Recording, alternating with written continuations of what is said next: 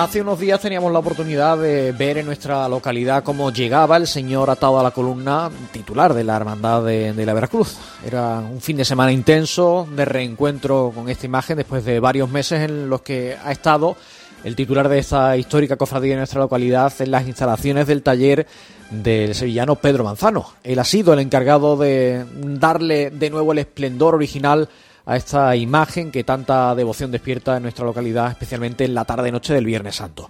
Pues para hablar de todo lo que ha rodeado este proyecto, vamos a hablar precisamente con esta persona a la que citaba anteriormente, con Pedro Manzano, que se ha encargado del proyecto de restauración. Pedro, muy buenas tardes.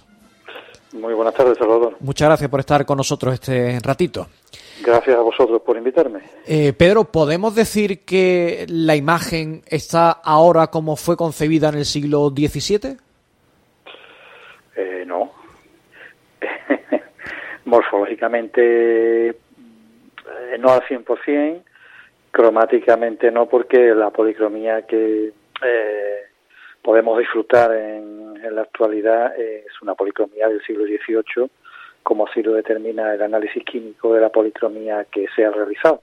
Debajo subyace una policromía del siglo XVII y que con total seguridad será la policromía original.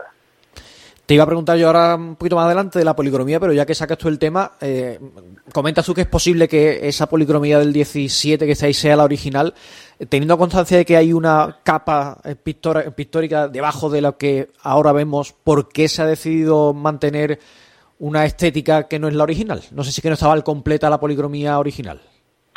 Pues porque son policromías históricas y tienen un gran valor y eh, todo el mundo conoce el aspecto de la imagen con la policromía que, presenta en la actualidad. Es decir, eh, devocionalmente no sería eh, lógico ni viable retirar una policromía también conseguida de gran calidad para recuperar la original cuando mm, posiblemente eh, como te he apuntado antes, la morfología también ha variado en cierta forma en la zona del paño de pureza. Eh, la, decoración que aparece en el, en el paño de pureza también es eh, posterior y posiblemente mm, se mutilase parte de, de, ese paño para poder colocarle una pequeña faldita o faldellín que se, que se solían poner en,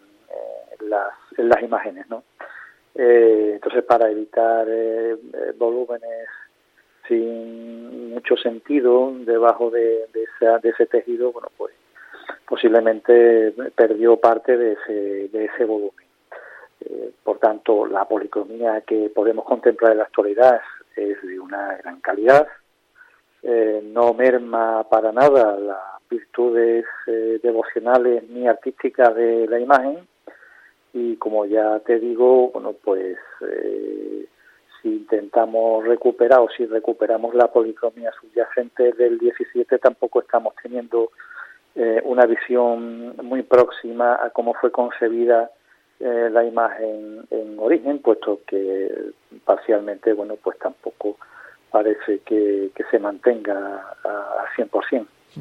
Ya que hemos abierto este melón de la policromía, Pedro, ¿cuántas capas eh, pictóricas has podido encontrar? Porque sabemos que a lo largo de la historia la imagen ha tenido varias intervenciones, algunas más afortunadas y otras tanto más desafortunadas, pero mm, han pasado varias manos por, por esa imagen del Señor de la Columna desde que fue concebida. ¿Cuántas capas te has encontrado? Bueno, policromías completas, estas dos solamente. los otros han sido sea, repintes y, y actuaciones puntuales sobre la superficie de la policromía que podemos contemplar en la actualidad. Es decir, que no tienen la consideración ni el carácter de eh, una policromía completa, ¿no? De una repolicromía. Digo, son, han sido pues eh, repintes intentando ocultar daños sobre esta, esta policromía.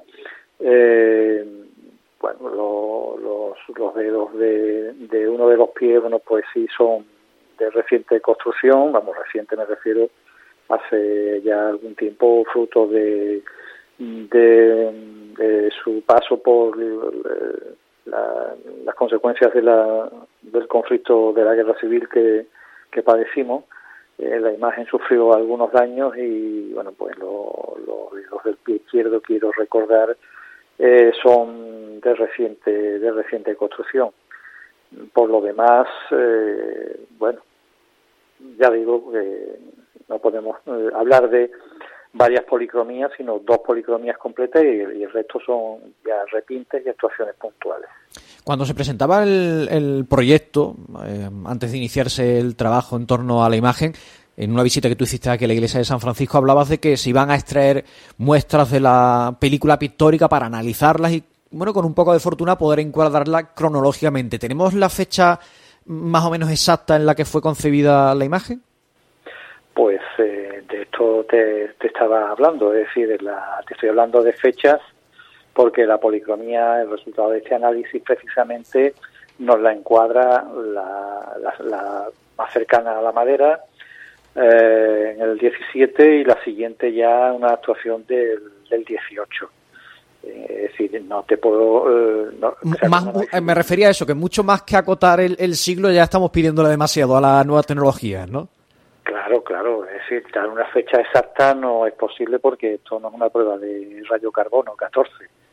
Eh, es decir, es una estimación que se hace en base a la experiencia del químico que hace el análisis de esta policromía y dada ya su bagaje y su experiencia, pues nos permite encuadrarla ¿vale? en una determinada época, ¿eh? por la el pigmento, por la forma en la que está compuesta ese estrato, pues este, este señor, bueno, pues nos puede dar un poco, arrojar un poco de luz en este sentido, ¿no? Es decir, no es lo mismo que nos dijese que la policromía subyacente, la que está más cerca de la madera, eh, típica y característica del siglo XIX, que nos diga que es una policromía del siglo XVII.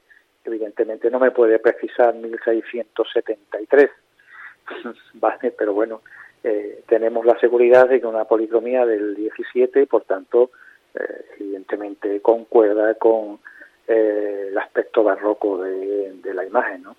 Cuando se presentaba el, ese proyecto de restauración, tú hablabas de ese carácter científico y multidisciplinar, entiendo que te referías a este tipo de intervenciones, ¿no? A, a, introducir la ciencia con estudios muy concretos en distintos aspectos para, bueno, tener más información en torno a la imagen, ¿no? Efectivamente, es algo bueno pues a destacar, ¿no? En este caso, eh, que la, intervención se ha abordado en un punto de vista científico.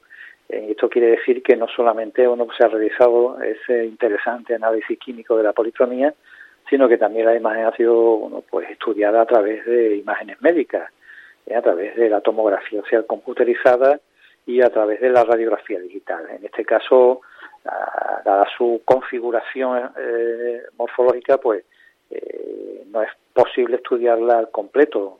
Ha sido un estudio parcial de lo que nos ha permitido que la imagen, bueno, pues se pueda introducir en el tomógrafo. El resto, lógicamente, bueno, se ha completado con eh, estudio eh, radiológico. La radiografía digital hoy día, bueno, pues también nos ofrece una gran ayuda y muchísima calidad.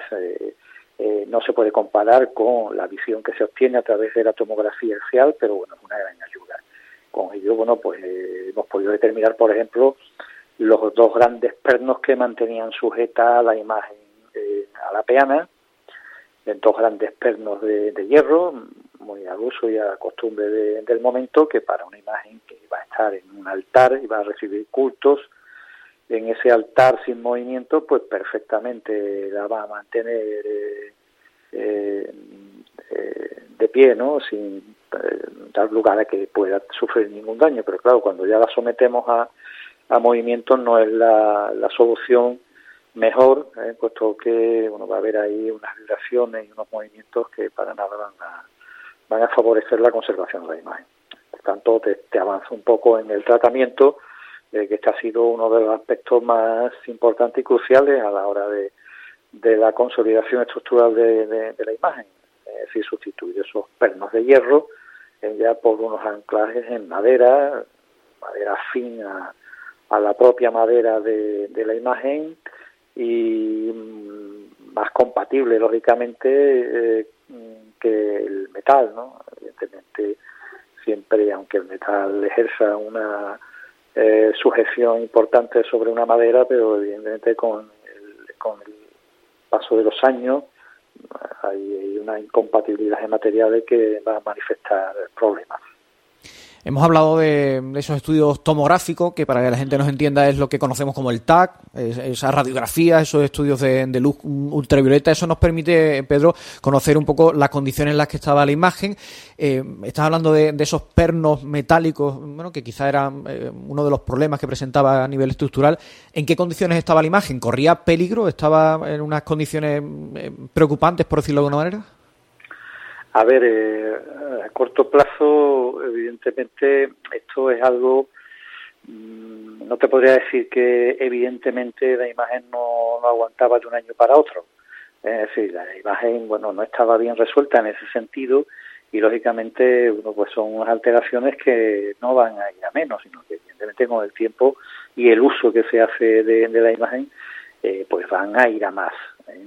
Eh, por tanto, era necesario hacer ahí una actuación a fondo para consolidar la unión de la imagen con la peana y a su vez con, con la columna. Eh, la columna, bueno, pues eh, en un principio era una pieza anexa al conjunto, pero en la última intervención que, tuvo la imagen, pues se unió ambas manos con la, con la columna a través de, de una espiga ¿eh? que queda perfectamente disimulada y creo que fue una buena decisión porque eh, en una imagen tan eh, alta y con esa sujeción que tenía en los pies metálica, bueno, pues era necesario que tuviese un tercer punto de, apoyo, un tercer punto de, anclaje. ¿no?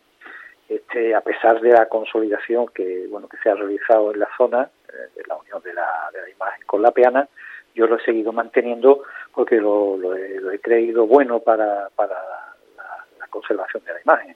Sí. Eh, la intervención, bueno, pues ha desmontado la imagen de la peana, la peana, eh, bueno, pues eh, un añadido que tenía en la parte inferior y que todos podíamos ver, ¿no? Una pieza lisa, sin decoración ninguna. esta, bueno, pues se ha, se ha sustituido también y también lógicamente pues se ha desmontado la, columna para darle un, tratamiento de consolidación puesto que también presentaba fisuras y eh, desuniones en la, en la madera entonces todo el conjunto ahora mismo pues se ha unido a través de eh, piezas y elementos metálicos y en los pies lógicamente pues se le ha dotado de tacos para que las plantas de los pies que quedan debajo de la, de la peana eh, se le ha dotado de esa sujeción para que lleve, bueno, pues perfectamente y sólidamente unida.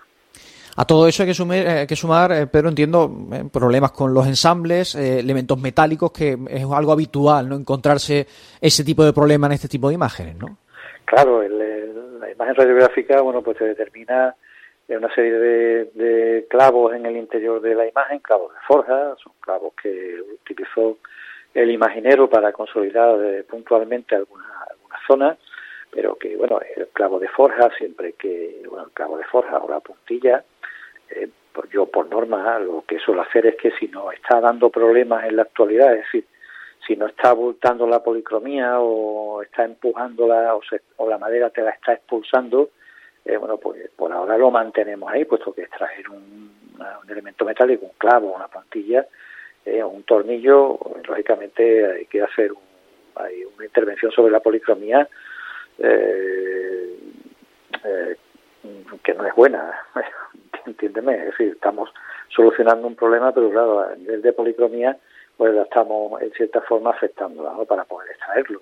Es decir, solos no saben, eh, aunque se hace con muchísimo mm, mimo, mucha precaución, mucho cuidado, pero siempre hay una pequeña pérdida de, de la policromía cuando tienes que extraer un clavo. Por tanto, si en la actualidad no están dando, no te están dando problemas, sabemos que están ahí, los tenemos ya localizados, los tenemos ubicados a través del estudio que se ha realizado previo, y que consta en el, informe diagnóstico, lógicamente, bueno, pues ya sabemos si algún día ese elemento metálico nos va a dar problema, algún tipo de problema, pues es el momento de, extraerlo, no queda más remedio, puesto que finalmente el propio clavo, como ya te digo, y la madera, al, al, sacarlo al exterior, va a romper la policromía y termina perdiéndose y lo peor es que queda expuesto al medio ambiente y se oxida y eso pues puede traer consecuencias peores.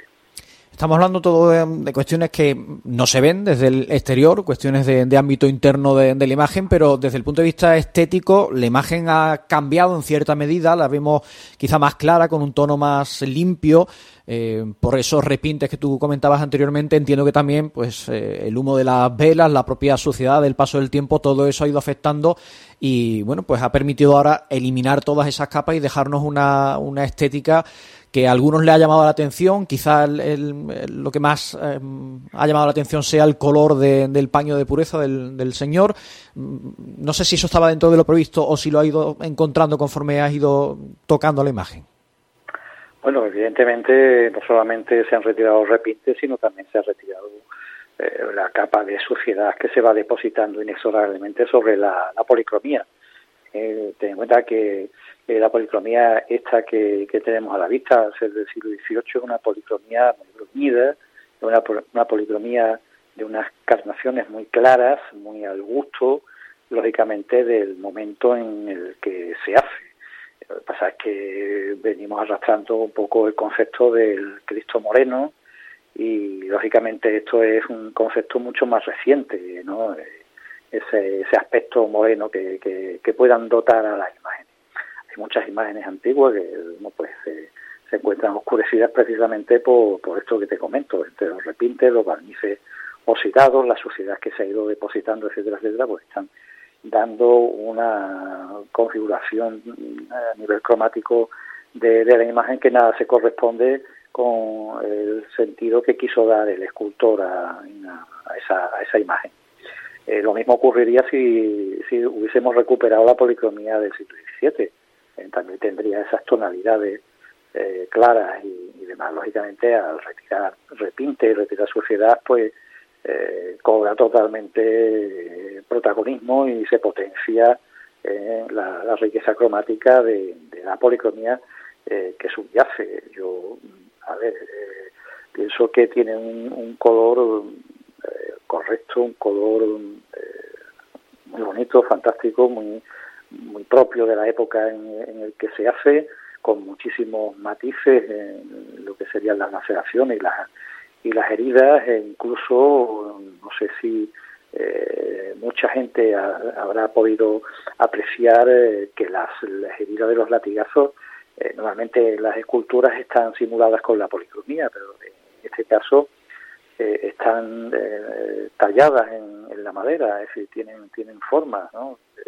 en ese abultamiento propio de bueno pues de, la hinchazón que produciría un latigazo en, en la piel son son detalles de, bueno de, digo detalles de persona una persona que talla la imagen con una gran maestría y un conocimiento importante y un gusto por el eh, exquisito por el detalle ¿no? en, la, en la imagen otro detalle muy muy interesante y muy bonito de de la escultura y que también, bueno, pues yo aconsejo es que vean eh, la cabellera por detrás como cae por la espalda. El pelo, bueno, pues yo lo encuentro eh, sumamente preciosista, ¿no? Y muy bien resuelto, muy natural y, hasta muy bonito, ¿no? Eh, eso nos quita que el resto también tenga zonas también muy atractivas, ¿no? Las manos están muy bien definidas ahí en el momento en el que se encuentra eh, Cristo atado a la columna y, está siendo flagelado, ¿no? Eh, con esa crispación de, que, que presentan. después la dulzura de la dulzura que, que, manifiesta el rostro, ¿no? A pesar del momento por el que se le está representando. En definitiva, yo creo que el conjunto está muy muy bien conseguido y, y debe ser obra de un magnífico escultor, de un gran maestro. Desafortunadamente, pues no podemos tampoco ponerle nombre y apellido. Eso te iba a preguntar, porque yo me recuerdo que una de las preguntas muy recurrentes, y también te lo hacían cuando se presentaba este proyecto, era si se iba a poder conocer quién eh, fue el responsable, el autor, de qué gubia salió la, imagen del señor atado a la columna y que había la esperanza de que apareciera algún tipo de firma o documento, pero por desgracia nos hemos quedado con la intriga, ¿no? Pues sí, en, el interior no, hemos encontrado, no se ve nada y, por tanto tampoco existe una, una firma sobre la superficie de la, de la, de la escultura porque esto no era algo que se hiciese en aquel momento, ¿no? Eh, no sé, si te piensas en los escultores contemporáneos, eh, por ejemplo, yo tengo ahora aquí en el taller una imagen, una imagen de crucificado de, Antonio Castillo Lastruzzi y lógicamente pues aparece su firma sobre el paño de pureza, ¿no? En ese momento, lógicamente, todo quedaba registrado bajo un contrato y, y todo, se, todo el mundo se confiaba al contrato. Contrato, claro, redactado en papel, pues lógicamente eh, fíjate, ¿no? Como hay contratos, hay documentos que afortunadamente han llegado hasta nuestros días y, en este caso, bueno, pues no, quiero decir con esto que se haya perdido, lo mismo no está en donde debiera estar, ¿no? El contrato de ejecución donde aparece el nombre de eh, el encargo del, al escultor que se le hace, ¿no? Eh, por tanto, bueno, pues ahí queda abierta todavía esa posibilidad, esa opción de que algún día bueno pues pueda aparecer ese documento ya digo que la imagen no tiene una, una firma ni un documento que acredite su, su autoría pero tú, al menos por tus conocimientos, em, lo enmarcas dentro de una escuela, de un autor concreto, ¿no? Bueno, yo no lo enmarco dentro de un autor concreto. Yo. ¿Tú has hablado alguna vez, quiero recordar que era de Pedro Roldán, ¿no? No, no, no, a ver, de Pedro Roldán es lo que se se comenta y se dice ciertas similitudes. A ver, yo mm, personalmente no encuentro mucho paralelismo entre la imagen y, Pedro y Pedro Roldán, más que nada porque ahora mismo tengo aquí en el taller también una imagen de, Cristo atado a la columna de Pedro Roldán, es decir, no, no atribuido, sino de... Sí, certificada que es este suya. Este, este, se tiene el documento ¿eh? se tiene el documento que así lo, lo acredita y yo la verdad es que no encuentro muchas similitudes. Una escultura eh, propia de, de, la segunda mitad del siglo XVII, no sé, también podríamos pensar en Francisco Antonio Ruiz ¿no? por ejemplo. pero claro, de esos son este tipo de, a ver, de trabajo.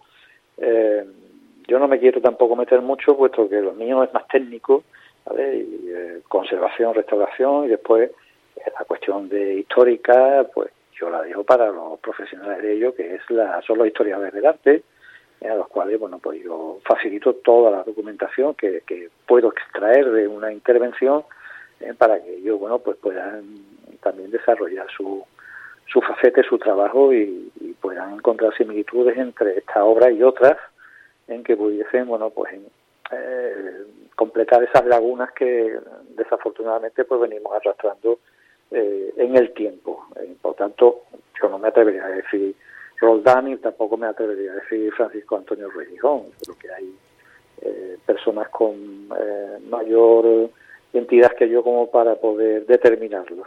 Bueno, pues habrá que habrá que seguir investigando. Opinión, pero bueno, habrá que seguir investigando. Eso es lo, eso es lo bonito de, de, también de este tipo de trabajo, aunque bueno, no se complete totalmente, o lo ideal hubiese sido, lógicamente, hubiésemos encontrado un documento que así nos certificase la autoría, pero bueno, si no es así, bueno, pues oye, eh, ahí hemos avanzado, tenemos algo más de conocimiento de, de, la, de la imagen que teníamos anteriormente y bueno, pues poco a poco intentaremos completar eh, su historia material.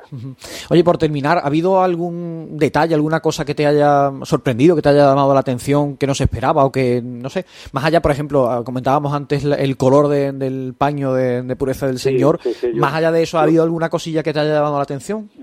No, no, yo destacaría sobre todo solamente eso, aunque ya el, color que, traía antes de la intervención llamaba un poquito la atención, lo que pasa es que estaba muy requintado, y estaba muy, eh, a ver, cómo te diría, enmarañado, oculto de las formas y en la decoración no tenía el, sentido, el ritmo que tiene que presentar ahora mismo, pero es lo que lo que sí, lo que más me ha llamado la atención, lo que prácticamente ha llamado la atención a todo el mundo. A todo el mundo, ¿no?